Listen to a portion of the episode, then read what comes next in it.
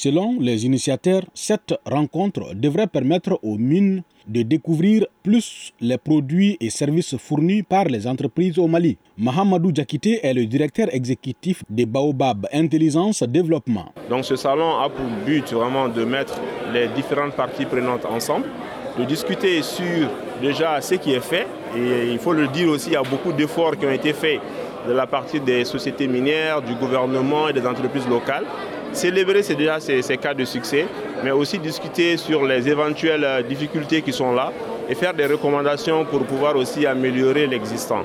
Donc l'idée, c'est vraiment permettre aux entreprises locales de bénéficier de beaucoup plus d'opportunités dans l'industrie minière. La volonté politique ne fera pas défaut pour soutenir cette gigantesque initiative. C'est l'assurance donnée par le secrétaire général du ministère des Mines, Énergie et de l'eau.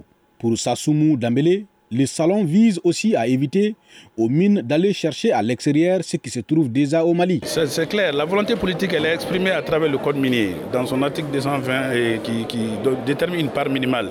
Mais ce qui est sûr, nos entreprises ont besoin d'accompagnement. Ce n'est pas du jour au lendemain qu'on peut se lever, créer une entreprise et travailler avec une société minière qui, qui sont très regardantes par rapport euh, aux standards. Enfin, le salon doit favoriser l'augmentation de l'approvisionnement local qui va sans doute offrir plus d'opportunités aux mines et aux fournisseurs de contribuer au développement de l'économie nationale.